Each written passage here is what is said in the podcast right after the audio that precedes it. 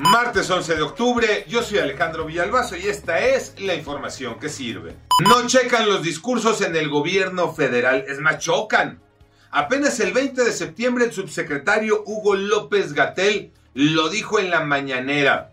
El gobierno federal no puede levantar restricción sobre el uso del cubrebocas porque nunca lo declaró obligatorio. Veinte días después, el propio gobierno federal elimina el uso obligatorio del cubrebocas en espacios cerrados. Pues entonces, ¿en qué quedamos, chato? Las redes sociales se han convertido en enemigo de la ortografía de los niños. Pepe Toño Morales.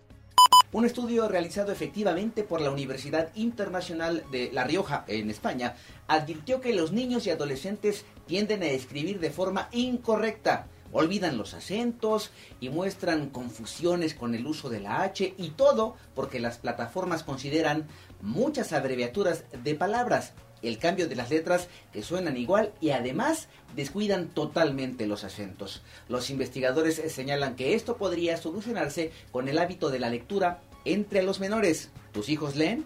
Mundial Femenil Sub-17 en la India y México está presente. Tocayo Cervantes.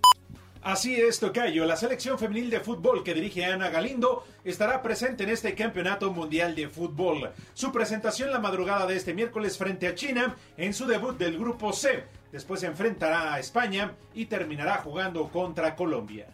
Yo soy Alejandro Villalbazo, nos escuchamos como todos los días de 6 a 10 de la mañana, 88.9 y en digital a través de iHeartRadio. Pásenla bien, muy bien, donde quiera que esté.